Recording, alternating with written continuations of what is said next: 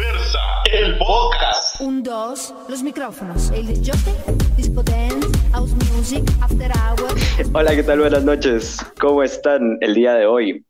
Bienvenidos una vez más a este programa que se llama Entre Sexo e Identidad. Mi nombre es Gabriel Matías y escuchen.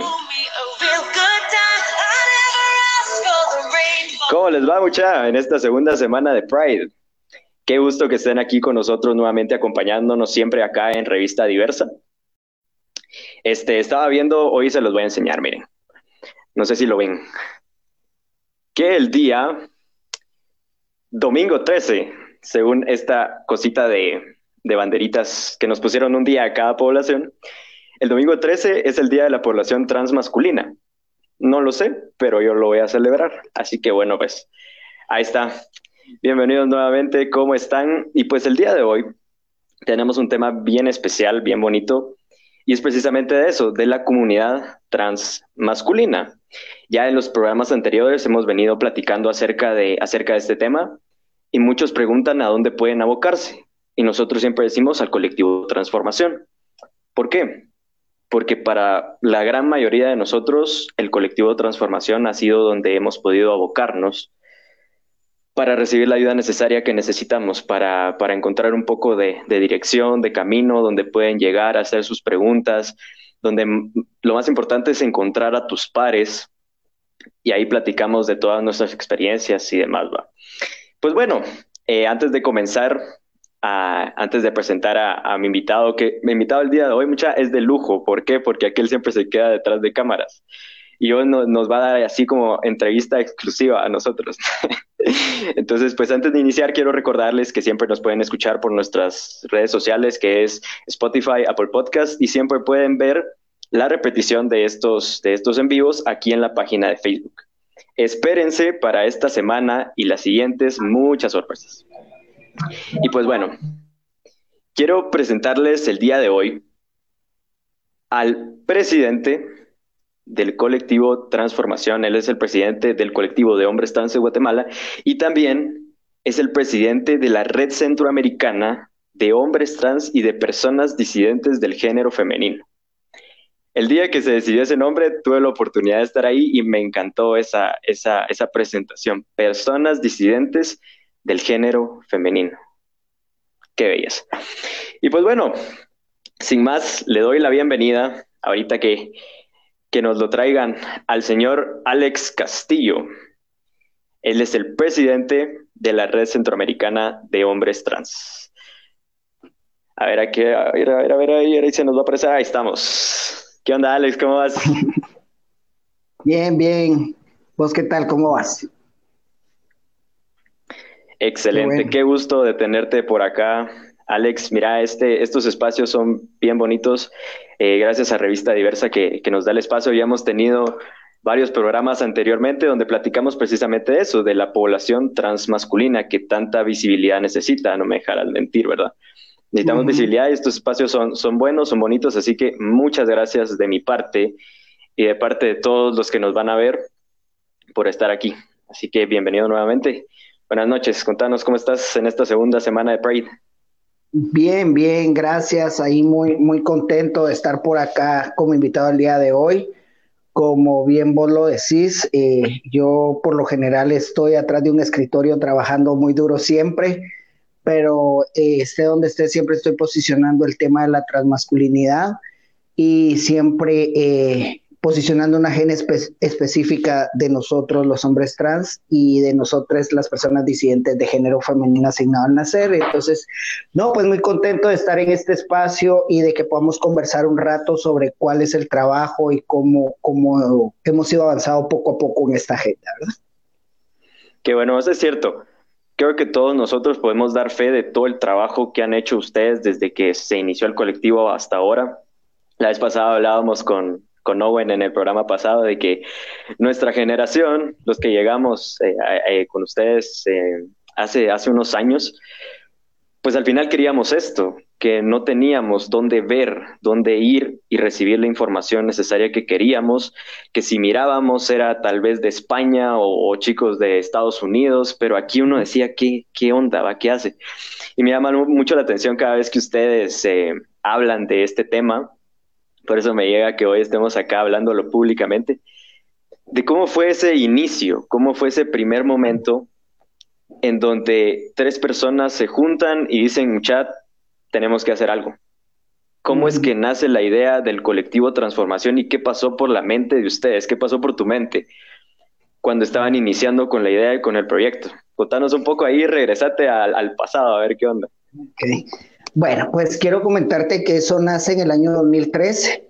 En agosto de 2013 yo trabajaba en ese entonces en una organización de, de mujeres sobrevivientes y víctimas de violencia donde iniciaron un estudio específicamente en violencia para mujeres trans.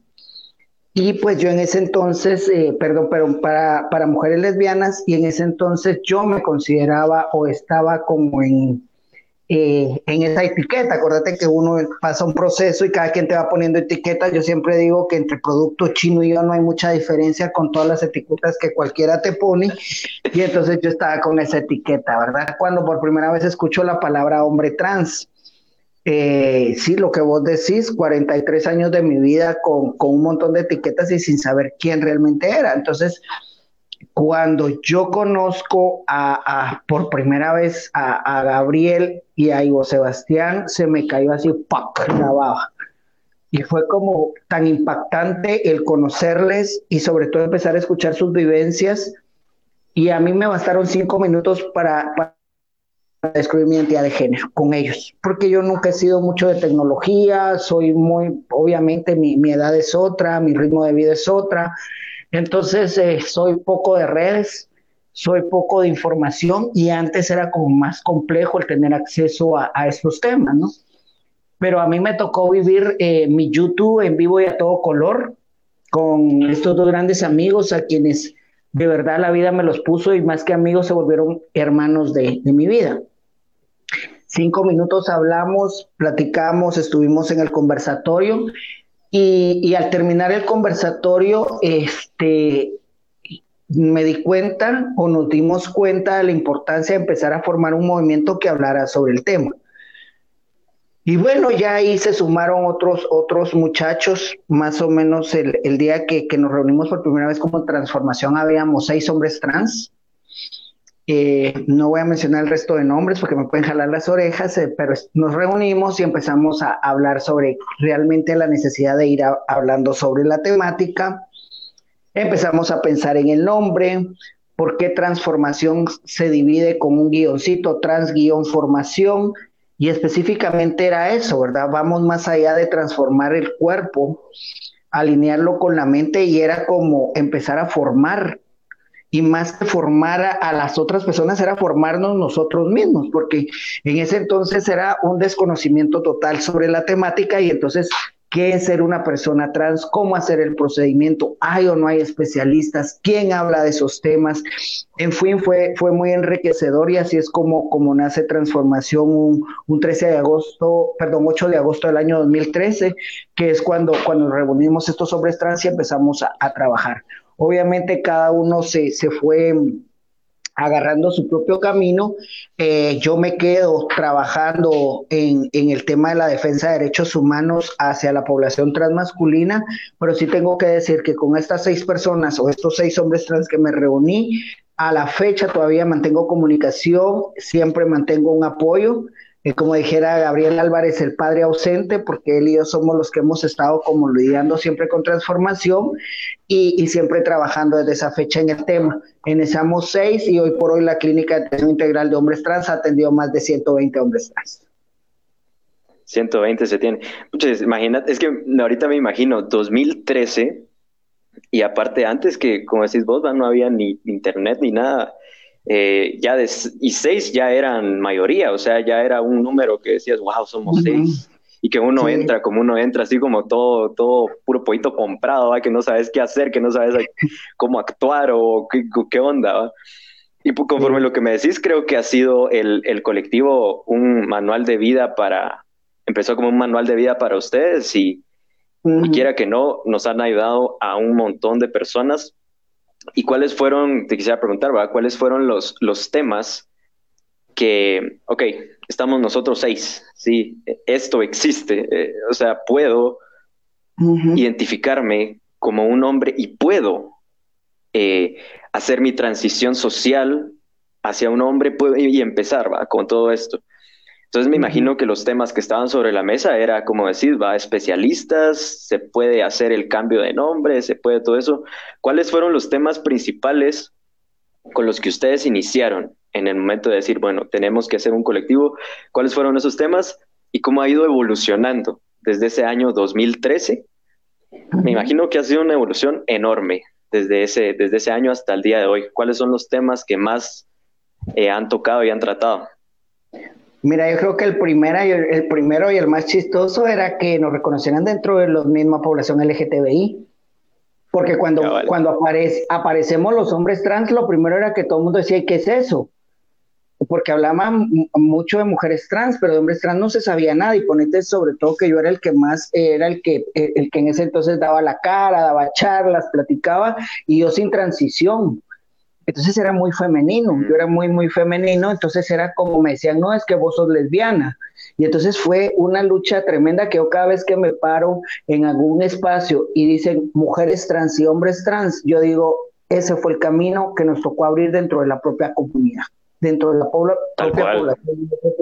Entonces creo que fue, fue el primer reto, porque vos esperas de que todos dentro de la población LGTBI te den la bienvenida y pasa adelante, y, no es cierto.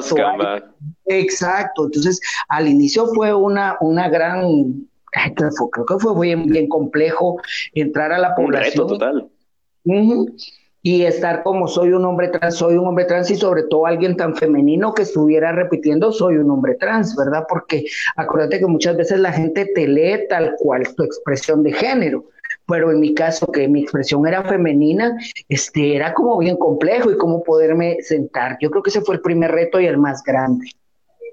El Luego, el reconocimiento de, la población transmasculina y sobre todo que teníamos eh, una agenda y necesidades muy específicas. Creo que ese fue el, más grande eh, de los retos. Yo creo que pasamos como dos, dos años luchando porque se dijeran hombres trans y mujeres trans, porque aunque la población trans eh, se engloba en, en, una sola frase, dicen, ay, la población trans tenemos necesidades diferentes, agendas diferentes, realidades diferentes, y desde ahí creo que debemos ir marcando la, la, diferencia y no por separar, eso sí quiero, quiero aclarar, al contrario, nosotros pertenecemos a la mesa trans y creo que las poblaciones trans somos, o dentro de la población LGTBIQ, la, la mesa trans hemos logrado, a pesar de algunas diferencias, llevar a cabo una agenda muy específica, eh, sobre todo en estrategia de salud diferenciada para personas trans con el Ministerio de Salud y siempre el impulso de la ley de identidad de género. Entonces, creo que, que, eh, en lugar de separar, eh, hemos tratado de trabajar unidos, pero,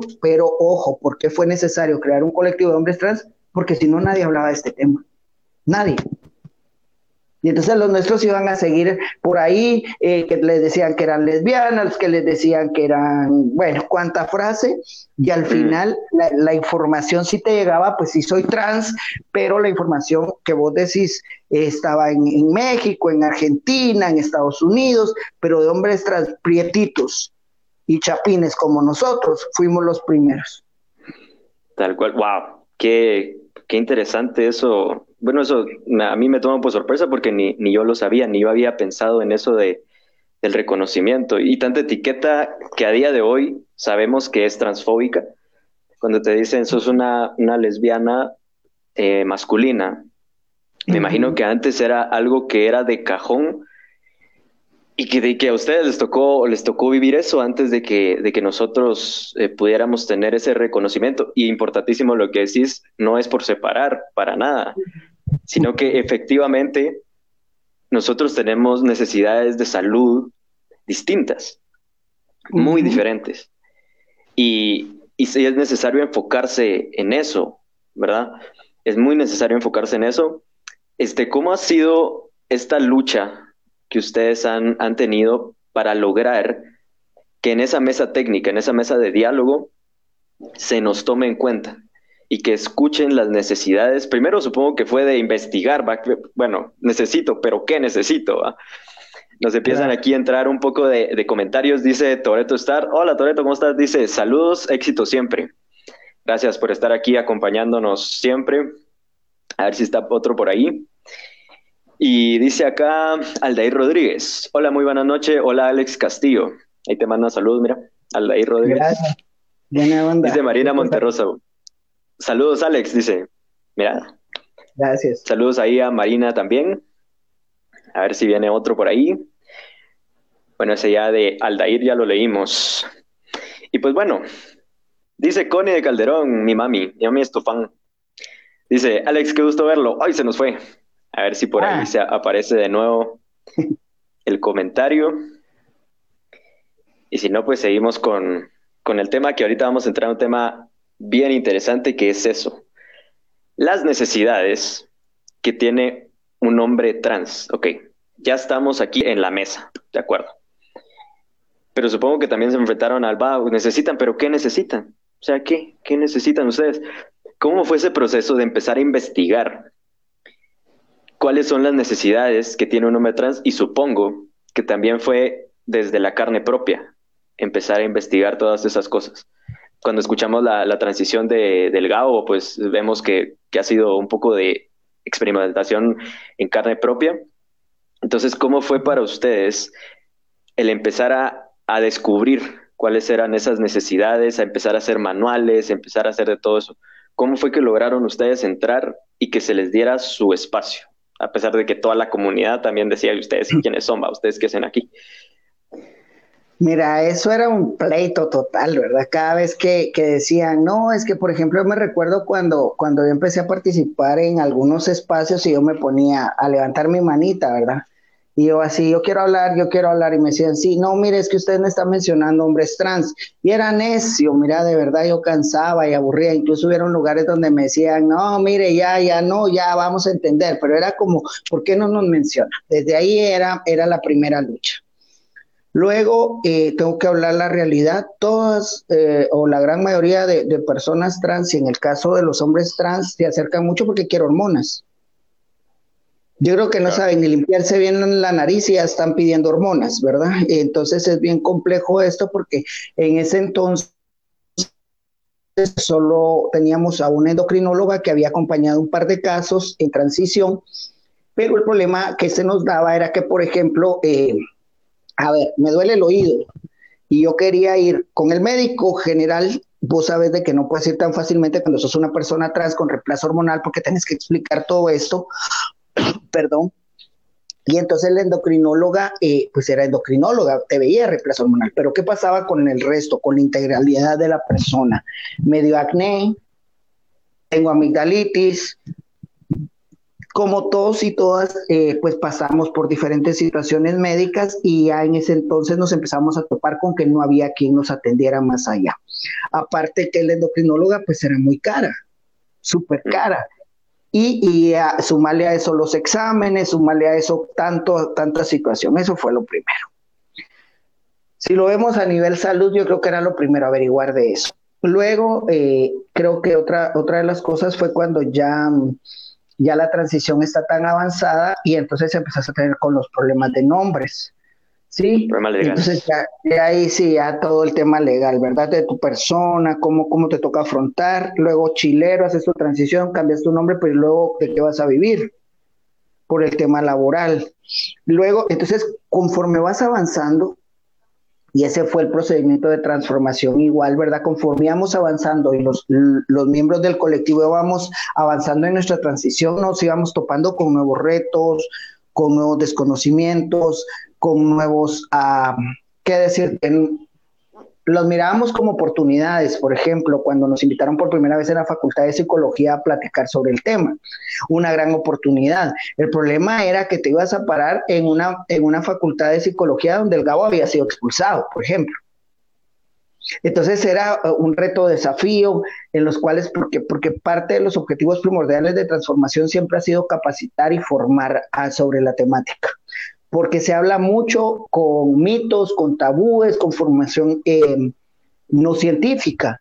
Y cuando vos querés abordar un tema, lo tenés que dominar y sobre todo tener datos científicos. Hablar desde cuando, cuando por ejemplo, la transexualidad fue llamada como síndrome de Harry Benjamin, porque si no sabes la, la historia, ¿cómo puedes llegar hasta una WPAT7? Entonces, es como empezar a estudiar y a estudiar y por qué, y por qué, y por qué. Y todo eso fue lo que nos fue haciendo como creando herramientas de entendernos nosotros mismos como personas trans. Wow, y claro, y a partir de ahí es donde va. Y bueno, mire, mucha, la verdad es que se habla de otra cosa y es que dicen, es que para ustedes es más fácil porque pasan desapercibidos.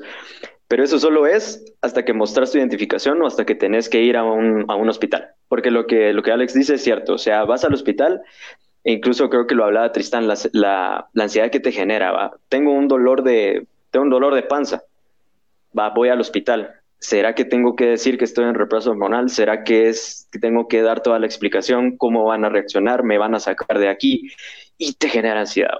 Con el tema legal, somos súper discriminados, eh, chicas, chicos trans por igual. Este, en el tema de, del trabajo, e incluso entra también las necesidades psicológicas para salud mental de los hombres trans que pueden llegar a ser, a ser diferentes. ¿no? Entonces también es necesario eh, abordar ese tema y es, es distinto, es muy distinto. Y, es cierto todo, todo lo que dice el Alex. Mira, yo ahorita también estoy aprendiendo acerca de cómo fue que se formó eh, el colectivo, porque nosotros llegamos y, las cosas están hechas, pero a veces no sabemos cuál fue el, trasfondo de, de todo. ¿va? O sea, a veces aquel se, se enoja y dice, muchachos, es que ustedes, pero es por eso, porque aquel ha ido viendo desde el inicio cuáles han sido los problemas, los clavos, y entonces sabe que no es algo de la nada, no es algo a la ligera, sino que también es, es, algo bastante serio, que tu salud, tu bienestar y que vivas una vida digna es algo por lo que se ha estado luchando hace mucho tiempo y es muy serio.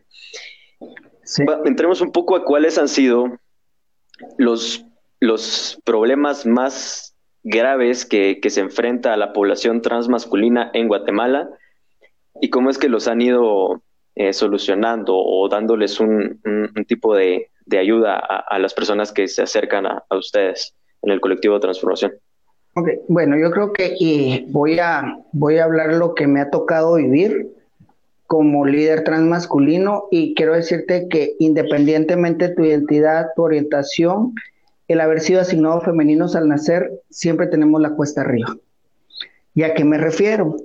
Los movimientos lésbicos, los movimientos de mujeres bisexuales, los movimientos de hombres trans, no hay recursos. El don, para el donante no existís.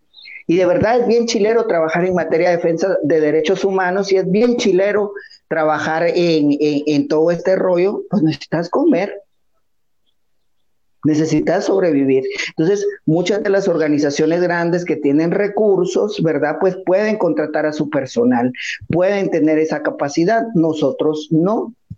Nosotros no, es bien complejo haber sido asignado femenino al nacer porque no hay programas ni proyectos y sobre todo porque la gran mayoría de proyectos grandes que hay están financiados por temas de VIH. Y ojo, VIH para hombres trans no existe. Vos vas y decís que era una prueba de VIH y para un hombre trans no es tan fácil acceder a una prueba de VIH, independientemente de tus prácticas sexuales. Entonces, desde ahí vos te empezás a dar cuenta lo difícil y lo cuesta arriba que es. Entonces, créeme que Transformación nace desde el año 2013 y hoy por hoy si quien me conoce sabe que yo trabajo como perito, contador y administrador de una asociación que se llama LAMPA. De eso, de eso como. Y desde el año 2013 a la fecha yo sigo siendo un voluntario para transformación. Siempre, siempre ha sido un trabajo voluntariado por los pocos recursos que hay. Y es hasta el año, hace cuatro, no, perdón, tres años que, que, que logramos ganar un proyecto y porque era un fondo internacional de personas trans. Y ahí es donde ganamos el primer proyecto chiquitito, pero prácticamente el trabajo mío y de mi esposa, que quien la conoce, ha sido voluntario. Y, yo siempre digo, ella llegó en el preciso momento de, mi vida donde se unió a mi lucha. Ella y yo empezamos una lucha eh, y en el tema médico, ¿y por qué yo hablo del tema médico? Porque es tan común la autohormonización en los hombres trans. Creen que eso es tan, tan fácil y tan sencillo como estarme tomando una aspirina porque me duele la cabeza, sin, sin la responsabilidad de ver los efectos secundarios que se ocasionan. los riesgos que tienen en sus prácticas sexuales, los riesgos, en fin, entonces se empieza a volver todo un entorno y, y, realmente ha sido eso, empezar a trabajar, a trabajar, a trabajar y sobre todo a demostrar el trabajo y el camino que se va armando. Ya, a ver, dice acá el, el, comentario que no pudimos leerla ahorita. Dice, Alex, qué gusto verlo en este programa. Muchas gracias por el apoyo. Un abrazo para ambos. Gabriel Matías sigue avanzando muchos éxitos. Gracias, mami. Wow. Pues sí, es, es, es, cierto, eso es, eso es verdad. Entonces podríamos decir que, bueno, para nosotros no es ninguna sorpresa, pero para el resto de la comunidad que nos está viendo es, es un tema serio, mucha, la falta de recursos es de los problemas más grandes y es precisamente por eso, porque a veces no estamos incluidos en, en ¿cómo se llama?, en las, en las mesas, en, en, en, el lugar donde, donde se incluye al, apoyo. No estamos ahí incluidos.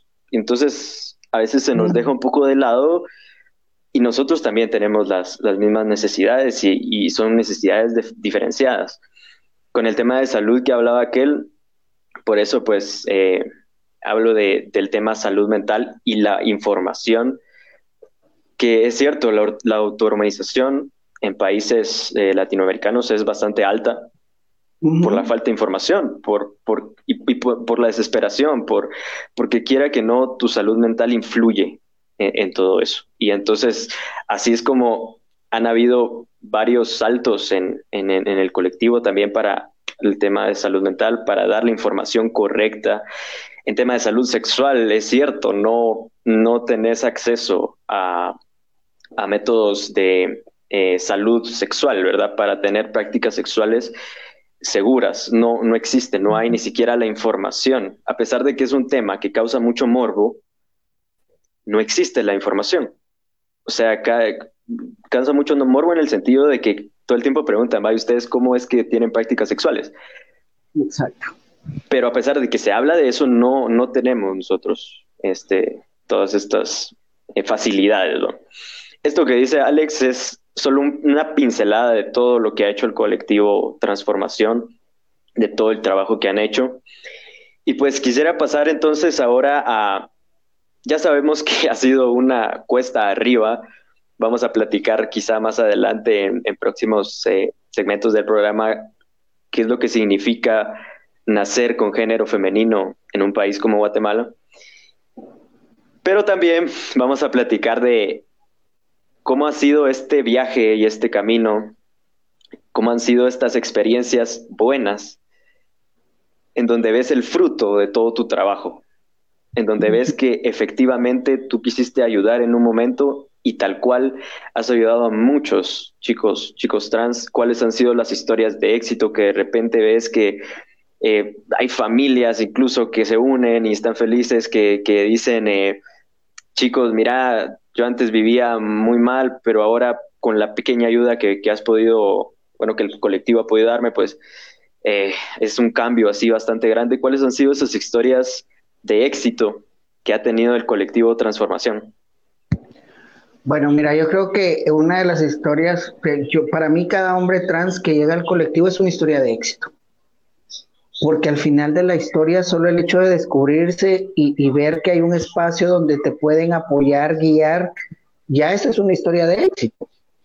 Eh, así de sencillo, yo con una vida que apoye y que cambie, yo ya me siento realizado.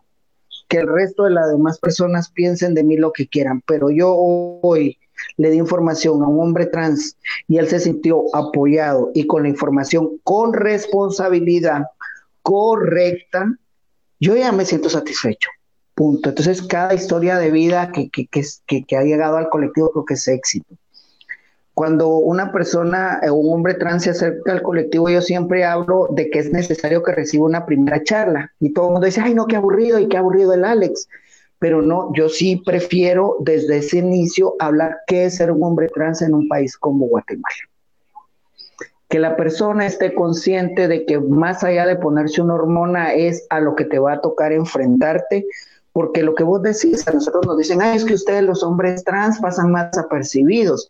Sí, pero lo que, lo que hablábamos hace un momento, tus papeles no cambian. El odio que hay hacia nuestra población no cambia. Las violaciones correctivas no se abandonan. La violencia en la familia no termina. El no conseguir trabajo, ahí está la orden del día. O sea, sé consciente de que más allá de una hormona, ¿qué es realmente vivir en este país como un hombre trans? Y esa charla a mí me encanta darla.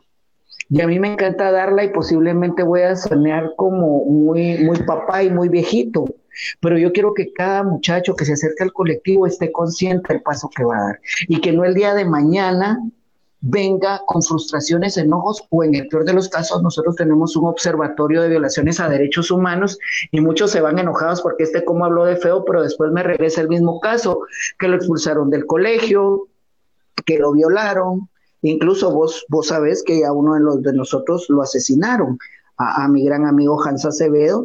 Entonces, realmente es, ¿estás vos consciente de esto? ¿Sabes vos sobre esto? Porque la gente llega con dos objetivos. Quiero hormona y dónde me opero. Punto. Con esa, con esa mentalidad van. Pero transicionar, transicionar físicamente, mentalmente, socialmente, culturalmente, religiosamente, y naces trans, vivís trans y morís trans. Y eso nunca lo tenés que olvidar. Y esa es una parte que yo siempre recalco antes de empezar una transición. Entonces yo creo que una de las historias de éxito es eso, el poder hablar sobre la temática, ir informando y pues fruto de eso muchas cosas. Tengo la dicha de, tener a, tus papás, que ellos la verdad para mí son súper aliados, que me han ayudado en casos de padres y madres de, de patojos trans que efectivamente vos sabés que llegan con muchas dudas, con muchas cóleras, con muchos enojos y muchas culpabilidades. Entonces, eso también ha sido una historia de éxito, que no se solo se queda en el hombre trans, sino que se, se, se está compartiendo con las personas más cercanas, porque al final de la historia nosotros necesitamos un núcleo de amor, cuando tenemos esa fortaleza, ese núcleo de amor, nosotros vamos a ir para adelante, para adelante. Pero si de nuestro núcleo de amor lo que viene es rechazo, odio, golpes y demás, entonces como que nos va a frustrar y nos va a regresar. Entonces creo que por ahí va, van va las historias de éxito que yo podría hablarte. Y, la más grande, déjame decirte que, que, no has ayudado solo a uno, has ayudado un montón. Ya muchachos, escuchen muy bien lo, lo, que dice el Alex porque, porque es cierto. Eh, de este lado yo les puedo decir que cuando uno empieza efectivamente te gana, te gana la, desesperación, te gana el sueño que tenés en tu mente, pero es necesario. Esto, esto que dice aquel, yo sé que uno puede decir, mucha, que, aburrido, que, que solo están hablando ahí, porque uno se asusta y dice, wow, todo esto es lo que me va a tocar vivir a mí acá en Guate. Y sí, pero también tenemos que tener en cuenta que existe esta organización que no te está diciendo, mira, eso te va a tocar y lástima. Sino que te está diciendo, mira, esto puede pasarte. En caso de que esto te suceda, haces ta, ta, ta, ta, ta, venís, te damos la información, eh, no te desesperes, no vayas a cometer ninguna locura, vení para que nosotros vamos a, intentar que las cosas salgan bien. Como decís, ¿verdad? El círculo de amor, el círculo de apoyo, es estar ahí. Y, quiera que no, siempre nosotros eh, hemos tenido una, una, relación, de eso me he dado cuenta, que, la población transmasculina, la, la gran mayoría, es de mucho apoyo, es de aquello de que me pasó esto, mucha, va, eh, pues, sí pasa, pero aquí estamos y, y ya vemos unos que estamos quizá en un lugar mucho más privilegiado que otros y, y, eso estamos muy conscientes, pero, pero también estamos para, para hacer, ¿va? para ayudar. Me imagino que cuando escuchas una historia de un chico que viene tal vez de un departamento, que, que, que me imagino que ha de ser tan difícil si, si nos está escuchando algún chico trans de, un departamento, sabe que tenés apoyo en el país, sabe que se va a hacer lo, necesario para, para, poder ayudar. Quizás estamos pasando por un momento donde nos está, estamos batallando con, con eso de las ONGs, ¿va? Que, que, quieran incluso hasta quitar el apoyo de las ONGs y sin recursos y sin nada, pues, pues qué se puede hacer, pero, pero ahí se va luchando. Entonces, importantísimo lo que decís. Eh, la gran historia de éxito ha sido esa que, han ustedes, eh, tres fundadores, logrado que se forme un círculo y un vínculo de apoyo que es infinitamente necesario. Yo siempre digo, cada vez que, que, hay un clavo, pues, pues digo, voy al colectivo, ¿va? Y, e incluso mucha, no es esperar lo peor, porque definitivamente no es esperar lo peor. Todo puede salir bien. Lo importante es saber que estamos apoyados. Tener, tener esa seguridad de que si en algún momento algo sucede, pues hay un lugar en donde podemos ir. Así que quisiera decirnos cómo es que, se encuentra en, redes, cómo es que una persona que nos está viendo eh, y quiere buscar ese tipo de ayuda, cómo puede contactarse con, con, el colectivo Transformación y cómo es el proceso de dar ayuda. Porque no, como dice aquel, va, no, no es, el, es, esa cosa de solo te doy las hormonas y te doy el, el, el número de, de, la operación y ya, porque también hay una responsabilidad de parte del colectivo con qué información le vas a dar. Si estoy dando esta información es porque yo sé lo que puede venir encima y te quiero preparar. Entonces, ¿cómo es ese proceso? Cuando una persona llega al colectivo Transformación, ¿cómo es el proceso de, dar información? Mm, bueno, mira, nosotros estamos en redes sociales, ¿verdad? Eh, como colectivo Transformación. Ojo, yo no soy el que las manejo, ni hablo, ni respondo, porque muchas veces piensan, que soy yo y dicen, dice ahí, dice hola Alex y mira Alex, y no, no soy yo. Ah, ahí hay un muchachito que, que me ayuda a quien mando un saludo y espero que esté mejor, George Cordón. Entonces, él es el que está directamente en el colectivo atendiendo todas las redes sociales. Él es el promotor de servicios y Tristan López, que es el encargado de incidencia política, quienes hoy por hoy trabajan para el colectivo de transformación. Prácticamente te puedes conectar con nosotros por cualquier red social y podemos aclarar tus dudas. Cuando, cuando se acercan, eh, sí me da mucha gracia cuando, cuando dicen, es que ya lo sé todo ah, buenísimo, ¿y de dónde sabes todo? No, es que en YouTube y en, cualquier cosa que, me puedan inventar, ¿verdad? Pero ya cuando me hablan de empezar un proceso ya con hormonas, primero, no todos los hombres trans estamos aptos para un reemplazo hormonal. Punto número uno. Y creo que eso es algo que cae mal, pero hay que decirlo. Sí, es por, seguridad, por seguridad. Exacto, exacto. Y entonces, eh, nosotros eh, dentro del colectivo lo primero que hacemos es saber hasta dónde tenés vos información y qué hace falta que te informemos más. Como yo te decía, en todo en un entorno. ¿Qué es lo que te hace falta? O sea, yo no te voy a decir, a ver, ser un hombre trans es esto y esto, ¿por qué no? Vos ya lo sabes, vos ya lo vivís, vos ya lo planteas. Uno de los temas que, por ejemplo, abordo mucho es, y, y tu familia lo sabe, y tu familia te apoya, y tu familia, ¿por qué? Porque al final ese núcleo familiar es lo que te va a impulsar y te va a estar dando ese acompañamiento, porque transiciona también tu familia, no solo vos. Bueno, eso es lo primero. Luego, eh, si, si ya todo está bien y necesitamos apoyo con la familia, pues entonces también tratamos de platicar con, porque muchos padres y madres llegan, pero verdad que esto es temporal y se le va a quitar. llegan con chiste, pero pasan y llegan. Entonces es, no, no es cierto, esto no es temporal esto es una decisión de vida y él mejor que nadie sabe quién es. Y, contarte que ahorita estamos atendiendo niños y niñas y adolescentes trans. ¿Por qué? Porque efectivamente nos hemos vuelto un referente que lo trabajamos así.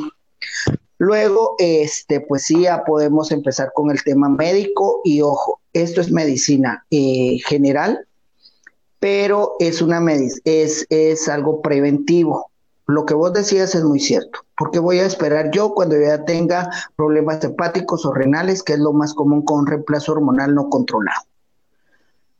La doctora, sabes que te está mandando tus exámenes preventivos para ir viendo cómo va tu evolución, ¿sí?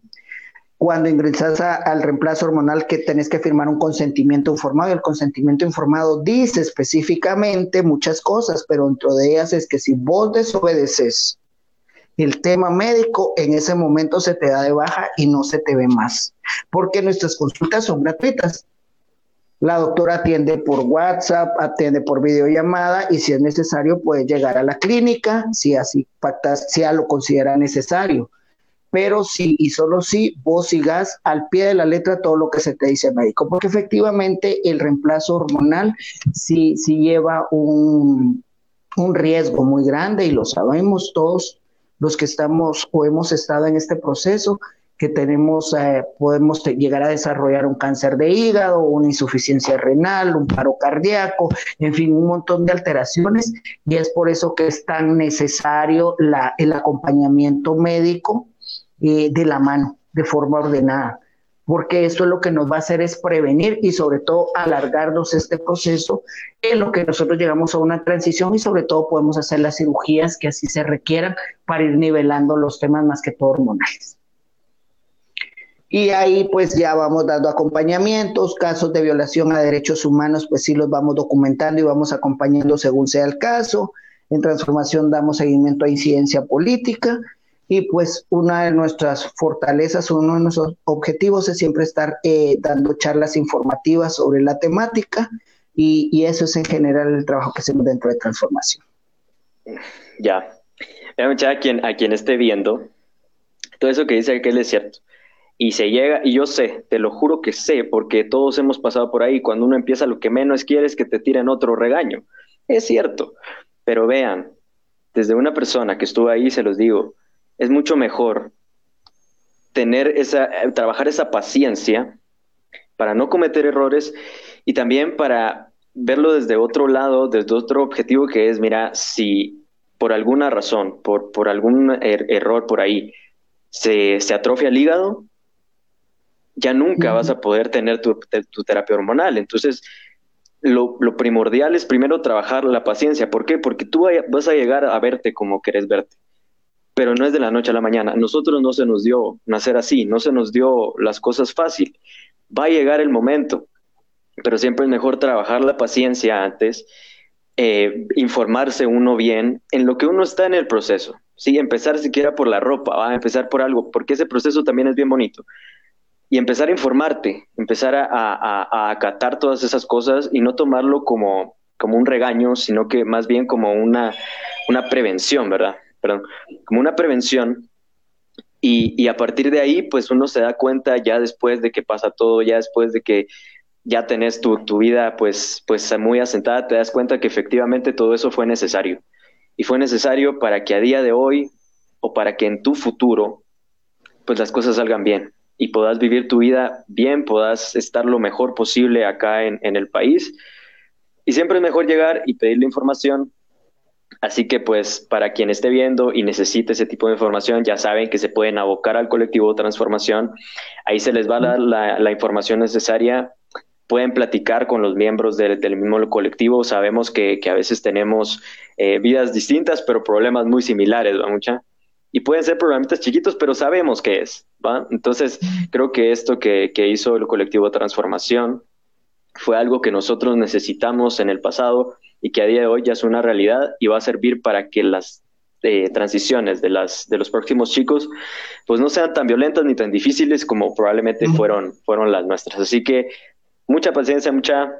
Todo siempre hay que hacerlo bien bonito, es como un, como un examen, pues, o sea, estudias y decís, ah, qué bueno, que estudiar, pero pero al final nos sirve y nos funciona para que eh, el objetivo de, del colectivo siempre fue mejorar la vida de, sus miembros, así que pues ya saben que se pueden abocar ahí. Hubieron muchos temas que, que ¿cómo se llama? No, nos faltó, como les digo, lo que les dice Alex, eh, tómenlo muy, muy en serio porque es la información que uno necesita y qué bonito aprender y saber cómo es que nació el colectivo. Así que como ya se nos está yendo un poquitín el tiempo, quiero saber ¿Cómo se siente Alex, Alex Castillo?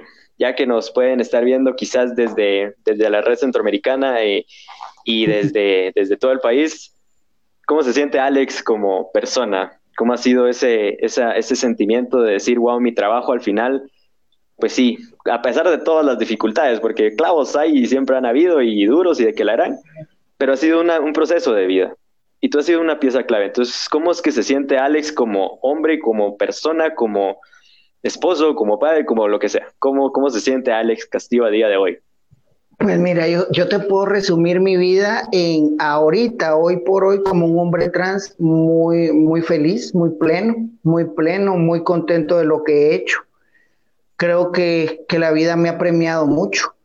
Eh, decirlo públicamente, yo soy un hombre trans que ahorita yo ya no me hormonizo. Eh, por temas de salud tuve que suspender la hormona y en su momento cuando me la suspendieron yo dije, esto va para mi transición, esto me puso en un jaque mate.